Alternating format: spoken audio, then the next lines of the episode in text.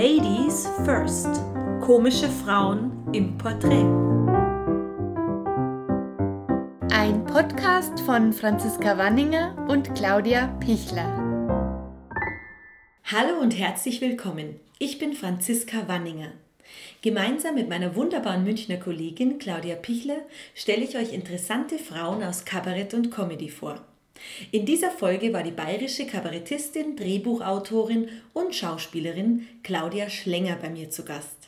Sie ist in den Nachkriegsjahren in Bad Tölz geboren und aufgewachsen und hat zunächst eine Ausbildung zur medizinisch-technischen Assistentin gemacht. Anschließend holte sie in Berlin ihr Abitur nach, um Politikwissenschaft und Schauspiel zu studieren. Seit den 80er Jahren steht sie gemeinsam mit ihrem Ehemann Hans Meilhammer auf der Kabarettbühne. Neben etlichen Bühnenauftritten waren die beiden unter ihren Künstlernamen Herbert und Schnipsi auch viele Jahre mit einer eigenen Sendung im BR-Fernsehen vertreten.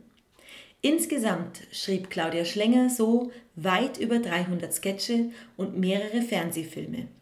Das Duo wurde unter anderem mit dem Deutschen Kleinkunstpreis, dem Salzburger Stier und dem Bayerischen Kabarettpreis ausgezeichnet. Wer bist du? Bitte stell dich kurz vor. Also, wer bin ich? Ich heiße Claudia Schlenger Meilhammer und ich, ja, wer bin ich? Ich bin, das ist immer so, dass man sich als erstes mit beruflich identifiziert und, und ja, bin halt mit meinem Mann zusammen auf der Bühne als Kabarettpaar Herbert und Schnipsi. Wie lange schon? Puh, ich habe so, hab so Schwierigkeiten mit Jahreszahlen. Äh, vielleicht weißt du das nicht, Franzi. Der Sohn ist 86 geboren und der, und der ist schon mittendrin. Also das ist irgendwie 81, 82, irgendwie um den Dreh. Vielleicht 38 Jahre dann. Acht, ja, mindestens. Wahnsinn, gell? Mhm. Dass es uns schon so lange gibt. Also seit 38 Jahren auf der Bühne. Ja, das habe ich jetzt von dir erfahren. Also danke, Franzi. Welche Themen beschäftigen dich auf der Bühne? Weil du schreibst ja das meiste. Also die Sketche, der, der Hans schreibt die Lieder, aber ich schreibe die, die vor allem. Also er schreibt auch Sketche, aber viel weniger wie ich.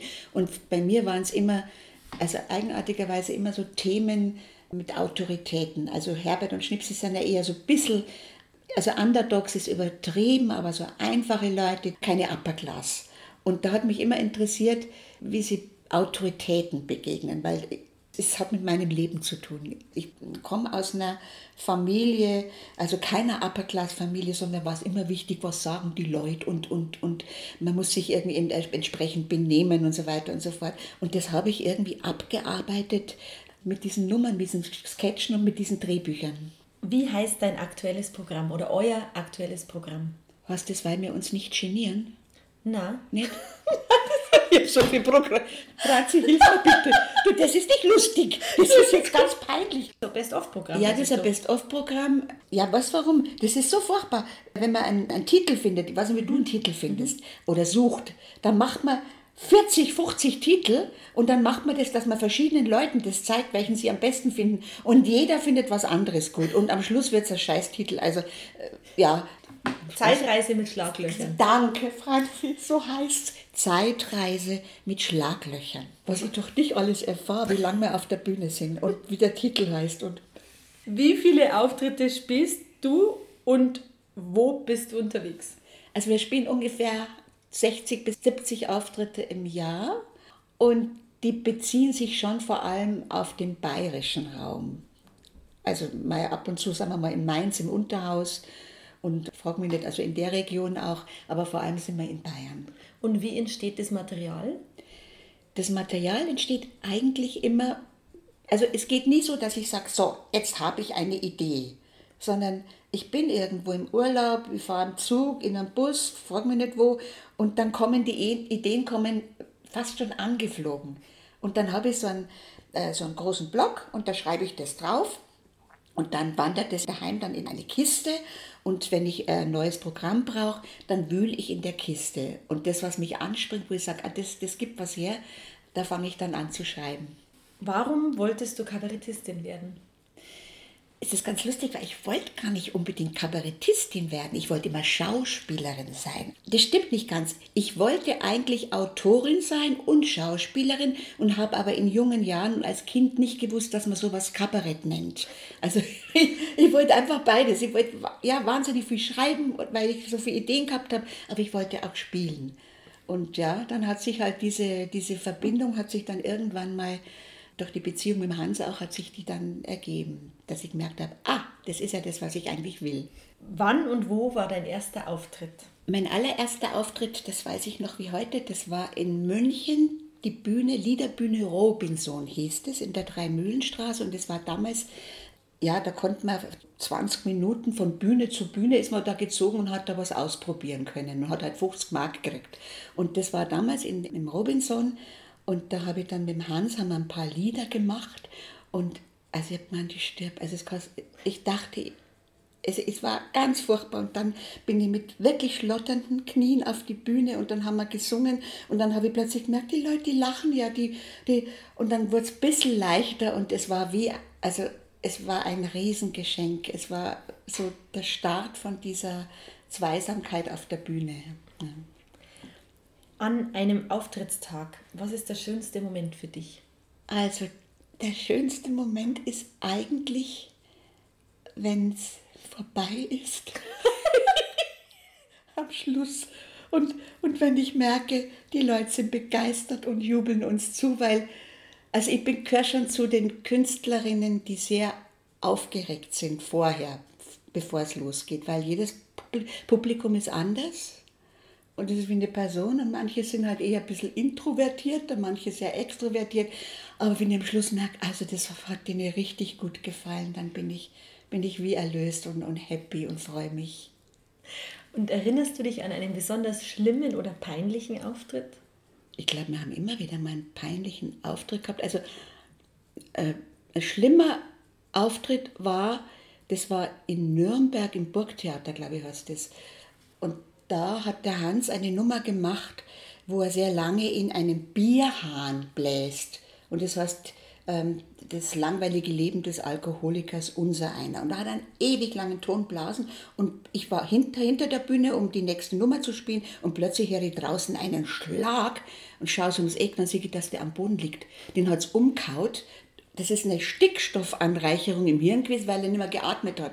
Und dann das Publikum hat applaudiert, weil sie gemeint haben, das gehört dazu. Und ich hab, bin dann raus, ich war noch mit Haarnetz und also furchtbar ausgeschaut, haben von der Bühne gezerrt und haben gesagt, das gehört jetzt nicht zum Programm. Und dann war Schweigen und dann bin ich raus und dann hatte ich als nächstes hatte ich die Nummer Die lustige Witwe. Und ich habe nicht gewusst, ob der da hinten wieder aufwacht, weil der war wirklich, ich habe nicht gewusst, ob er, wenn, der, wenn die Nummer vorbei ist, ob er wieder kommt aber er ist wieder gekommen. Aber die Nummer haben wir dann aus dem Programm gestrichen. Also das war wirklich, äh, ja, das war ein schlimmer Moment. Ja. Gab es über die Jahre größere Rückschläge und wenn ja, welche? Also ein Rückschlag war, wie ich mal sehr krank wurde. Da habe ich äh, eine Gehirnentzündung durch einen Zeckenbiss gekriegt und gleichzeitig noch eine Borreliose. Und da, also das war eine extreme Erfahrung. Also da wusste ich nicht, das war, ja, ich war nur noch schwach und, und Krankenhaus und, und wir mussten ganz viele Auftritte absagen und ich wusste auch nicht, ob es weitergeht, also ob ich wieder gesund werde. Und wie hast du das überwunden? Wie habe ich es überwunden? Es war so, dass, ja, ich bin dann irgendwann aus dem Krankenhaus heimgekommen, total abgemagert. Und wenn der Hans gefragt hat, was magst du denn essen, habe ich immer gesagt, ein Bier und ein Wurstsalat. Und da bin ich immer wieder kräftiger geworden, langsam so richtig bayerisch handfest essen wollte ich. Und dann hat er sich so liebevoll um mich gekümmert. Teilweise habe ich gedacht, der, der muss doch jetzt allein auf die Bühne gehen und schauen, dass wieder Geld reinkommt. Aber der hat sich nur um mich gekümmert. Und äh, das hat mir auch sehr geholfen, dass er so für mich da war. Hast du weibliche Vorbilder? Oder hattest du weibliche? Ich hatte weibliche Vorbilder und zwar ich muss sagen, also ich, dadurch, dass ich aus einem ganz kleinbürgerlichen Milieu komme, haben mir irgendwie die gelebten weiblichen Vorbilder damals gefehlt. Und da fing ich dann irgendwann an zu lesen, lesen, lesen. Ich habe immer schon viel gelesen, aber da bin ich auf die Simone de Beauvoir gestoßen mit dem anderen Geschlecht und dann Hermann Hesse, der Steppenwolf. Und es waren lauter so Bücher, wo so, es ging so um Befreiung. Und da habe ich gemerkt, ach, Also ich bin nicht, indem ich da immer so unzufrieden bin und raus will, sondern das ist ein ganz natürliches Bedürfnis und das hat mich sehr, also Bücher, muss ich sagen, haben mich sehr, sehr unterstützt. Und ähm, hat, hattest du weibliche Vorbilder, die auch auf der Bühne gestanden sind? Hatte ich eigentlich nicht. Das waren eher so, ich habe eher bewundert Films, Filmschauspielerinnen. Damals die Audrey Hepburn, von der ich ja weit entfernt bin, also rein figurlich schon. Also das, das hat mich so fasziniert, aber ähm, so jetzt wie zum Beispiel der Hans, der einen Valentin äh, ganz stark verehrt hat und die Liesel Karlstadt, das ist irgendwie ein bisschen an mir vorbeigegangen. Ist es Vorteil oder Nachteil, in der Kabarettbranche eine Frau zu sein? Also ich hatte, weil ich, wie gesagt, 38 Jahre, ich hatte immer auch den Eindruck, dass man, dass man auch in der Kabarettszene wenig weibliche äh, ja, Frauen, wenig weibliche Vorbilder hat, die einen irgendwie inspirieren, dass man sagt, das gefällt mir oder äh, das. Und es ist wirklich, war damals zu meiner Zeit und es denke ich, es hat sich ein bisschen geändert, aber es war nicht leicht als Frau anzufangen. Also ich habe das erlebt, dass wir, wir haben da unser Duo-Programm dann gehabt, das kam auch sehr gut dann an und dann hat aber der Veranstalter hat dann einen Hans gehabt und kommst wieder bei uns, spulst wieder, trittst wieder auf. Dann habe ich gesagt, Entschuldigung, wollen Sie sein Solo-Programm oder wollen Sie uns beide? Ja, beide natürlich, alle zwei, aber kommst wieder, nicht mhm. kommt ihr wieder mhm. und und immer wieder auch Sketche, die ich geschrieben habe, haben die Leute von Haus aus angenommen, die sind von ihm, weil Frau kann doch das nicht schreiben. Also ich hatte schon ziemliche Kämpfe. Und dann habe ich irgendwann gesagt, so, und jetzt bin ich meine eigene Agentur. Die können nicht an mir vorbei. Ich bestimme jetzt. das war so eine kleine Möglichkeit, da mal klar zu machen, so, ich bin schon auch Chefin so in diesem Duo, gell? beide, aber Hast du noch weitere Beispiele, wo du dir manchmal beruflich gedacht hast, das wäre jetzt einem Mann nicht passiert? Also ich habe nur gedacht, bestimmte Rollen sind uns äh, lange Zeit verwehrt geblieben. Wenn ein Mann irgendwie äh, sexuell ein bisschen versagt oder ein bisschen Trottel ist oder äh, psoffen ist, das hat sich jahrelang für Frauen, war das irgendwie, jetzt sowas tut man nicht, das ist nicht lustig. Also die, es gibt ja so viele Komödianten eben, die psoffen dahin torkeln und lallen und der Frau eine auf den Hintern und vielleicht kriegt er dann ein Watschen oder nicht, aber das ist lustig. Aber stell dir mal vor, eine psoffene Frau, die dem Mann eine auf den Hintern haut, voilà, vielleicht, vielleicht kann man es inzwischen gut machen, das, das hat sich geändert. Aber damals wäre das nicht möglich gewesen. Hast du das Gefühl, dass Frauen auf der Bühne generell anders bewertet werden als Männer? Ja, also ich denke, dass wenn jemand besonders gut ausschaut, also eine Frau, kann es unterstützend sein, aber wenn ihr Programm nicht so nicht gut ist, kann es auch ein extremes Hindernis sein. Also das Äußere spielt, glaube ich, bei Frauen in der einen wie auch in der anderen Richtung spielt es eine Rolle. Also man kann nicht nur sagen, ja, die schaut gut aus, darum macht die, ist die erfolgreich, sondern auch, die schaut gut aus und deswegen äh, drückt man ihr eher einen rein, weil ja, es spielt, das Aussehen spielt in, in beiden Richtungen eine Rolle, ist mein Eindruck. Wie gehst du mit Pressekritiken um? Gab es Kritiken, die dich getroffen haben? Wir haben lange Zeit oder wir haben wahnsinniges Glück mit Kritikern immer wieder gehabt. Und wenn dann irgendwas, weil ich bin ganz furchtbar, ich muss zugeben, das ist eine tolle Kritik und dann steht ein Satz, ein kleiner negativer Satz und der wurmt mich, das kannst du dir gar nicht vorstellen, wie mich das wurmt. Also, und irgendwann habe ich angefangen zu meinem Sohn, der inzwischen unser Agent ist, äh, zu sagen, Simon, Simon, schick mir ja keine schlechten Kritiken. Und irgendwann hat er, er hat aufgehört, dass er überhaupt Kritiken schickt. Das weiß ich nicht, ob die alle schlecht waren. Aber, aber ich habe dann, hab dann aufgehört, äh, sie zu lesen, weil ja, wir, wir schauen, dass wir das Beste machen ein gutes Programm machen, wir arbeiten gründlich und wenn da irgendeiner einen Satz und irgendwas schreibt, dann, ja, ich lese sie nicht mehr. Denkst du darüber nach, was du auf der Bühne anziehst? Ja. ja, sagen wir mal, eher dunkel, was schlank macht, gell? Und, und was trotzdem bequem ist.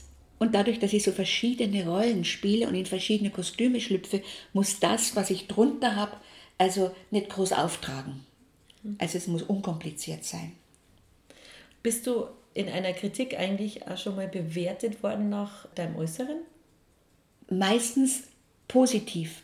Also man könnte es auch andersrum interpretieren, aber ich habe es positiv interpretiert. Also Anna hat zum Beispiel geschrieben, die Frau muss mehr Gesichtsmuskeln haben als andere Menschen.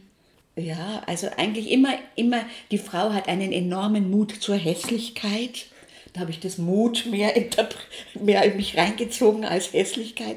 Und ich weiß ja, also ich sehe mich Gott sei Dank nicht. Weil wenn ich mal so Fernsehgeschichten von mir anschaue, dann denke ich mir, um Gottes Willen, um Gottes Willen, wie schaue ich denn aus? Weil das, das ist doch übertrieben, aber ich weiß, ich wusste es nicht. Gell? Und wenn die Kamera so nah an dir dran ist, dann wirkt halt so ein Gesicht, was auf der Bühne, die in der letzten Reihe noch Sinn macht, wirkt halt dann, also da, da hätte ich manchmal gedacht, Claudia, weniger. Aber ich habe es nicht gewusst. Da verlässt du dich dann ein bisschen auf den Regisseur und der findet es toll. Mhm. Ja. Warst du schon mal in deiner Karriere Sexismus ausgesetzt oder bist sogar sexuell belästigt worden? Ja, oh Hausmeister. muss, ich, muss ich direkt lachen, weil ich habe immer, das habe ich auch von allein, von, von klein auf habe ich das gelernt, dass man halt nett ist zu den Leuten. Und da war so ein Hausmeister, ich möchte den Ort jetzt nicht sagen, der äh, zu dem war auch sehr freundlich und der, ah, und dann gehe ich so um die Kurven und plötzlich springt der hinterm Eck vor und haut mir wirklich einen Zungenkuss. Ich, ich habe gedacht, oh, ich bin nur zum nächsten, zum nächsten Waschraum, habe gurgelt und gespült und mir hat so gekraust, das war so furchtbar. Und dann gemerkt, ah, Claudia, Claudia, du musst aufpassen, das kann anscheinend anders interpretiert werden, wenn du freundlich bist. Was würdest du einer Frau, die Comedy oder Kabarett machen möchte, raten? Also ich merke schon, dass mich am meisten interessiert, wenn Leute an ihren Themen, die sie kennen, dranbleiben. Und dass man nicht versucht, irgendjemand zu kopieren, jemand anderen. Natürlich lässt man sich inspirieren und sagt, das gefällt mir und so weiter, aber dass man an der eigenen Thematik, ja, wie bei mir jetzt halt möchte mich jetzt nicht als positives Beispiel hinstellen, aber das hat mir halt sehr geholfen, so die eigenen Schwächen, die eigenen Ängste auf eine komödiantische Art zu verarbeiten. Und ein bisschen, man macht es halt größer und übertreibt ein bisschen, aber es hatte immer mit mir oder meistens mit mir zu tun. Und, ja. Und hattest du als junge Frau Unterstützung? Und wenn ja, eher von Männern oder eher von Frauen? Also in der Branche? Wie ich schon auf der Bühne war, meinst du? Mhm. Oder ja, also die größte Unterstützung war natürlich der Hans für mich, weil der war ja schon auf der Bühne. Aber dann äh, war es so, dass wir Preise bekamen. Da haben wir Gerhard Polt viel zu verdanken. Und dann kam eben das Fernsehen und das war eine Redakteurin, die Eva Passetti. Und die war halt von diesem Programm, das wir damals gehabt haben, das erste Programm, sehr angetan und die hat uns sehr gefördert.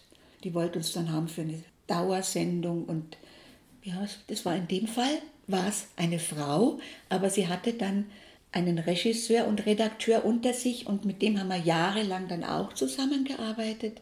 Der Helmut Milz, also der hat uns auch sehr unterstützt mit seinen Ideen und dann später die Eva Demelhuber, das ist sozusagen unsere Regisseurin jahrelang jetzt schon auf der Bühne. Also gemischt war es eigentlich. Ja, stimmt. Gell? Förderst du selbst Nachwuchskünstler oder Künstlerinnen im Speziellen?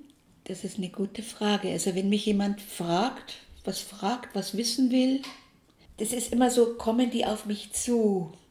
Und das ist ganz eigenartig, das kamen eher Männer auf mich zu, junge Männer, die gesagt haben, kannst du mir da weiterhelfen?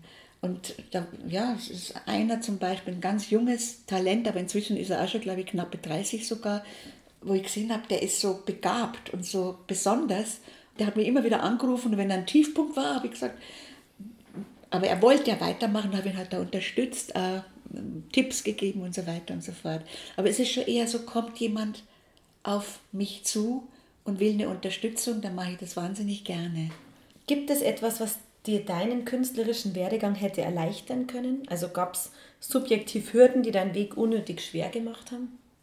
Eigentlich habe ich immer den Eindruck, dass ich, ja, wenn überhaupt, dann war das diese diese frühe Erziehung nicht auffallen und, und ähm, was sagen die Leute, wenn du das machst und so. Also das war eigentlich äh, das in mir, mhm. äh, diese, diese Angst, dass es peinlich wird, dass ich mich lächerlich mache. Ähm, es war so diese, diese traditionelle Erziehung. Die hat mich lange Zeit behindert. Was denkst du, könnte sich in der Branche ändern, um jungen Künstlerinnen ihren Weg zu erleichtern? Ja, das wäre vielleicht sogar nicht schlecht, dass man auch ähm, so eine Quote anführt, eine Frauenquote, dass man auch schaut bei Sendungen, bei öffentlichen Veranstaltungen, dass man ein bisschen schaut, dass das ausgeglichen ist, dass man auch weibliche Komödiantinnen, Kabarettistinnen da auf die Bühne bringt. Nicht nur die gängigen Männer. Ja. Nichts gegen die Männer, aber du weißt schon, was ich meine. Gell? Und was sind deine zukünftigen beruflichen Projekte? Meine zukünftigen beruflichen Projekte. Ja, jetzt ist ja durch Corona ist jetzt einmal eine lange Pause. Das heißt also, die ganzen Auftritte, die wir ausgemacht haben, die gehören jetzt dann irgendwann mal nachgeholt. Die werden jetzt wieder nochmal verschoben, wie vom Frühjahr schon im Herbst. Im Herbst jetzt keine Ahnung. Und ein neues Programm, das kann ich halt jetzt anfangen zu schreiben oder schreiben in dieser freien Zeit. Und dann haben wir sogar mal überlegt, der Hans und ich, ob wir uns mehr auch auf Lieder konzentrieren, weil der Hans eigentlich Musiker ist. Also, und es kam immer ein bisschen zu kurz. Und dass diese vielen schönen Lieder, die er geschrieben hat, dass wir die auch mal auf die Bühne bringen. Mit witzigen Ansagen, Moderationen und so weiter und so fort. Vielen Dank für das wunderbare Interview. Wir würden uns sehr freuen, wenn ihr diesen Podcast abonniert und natürlich weiterempfehlt. Außerdem findet ihr Ladies First auch auf Instagram mit vielen tollen Fotos zu den aktuellen Folgen. Wenn ihr mehr über uns erfahren wollt, claudiapichler.com oder franziska-wanninger.de. Da findet ihr auch immer die neuesten Folgen. Support your local ladies.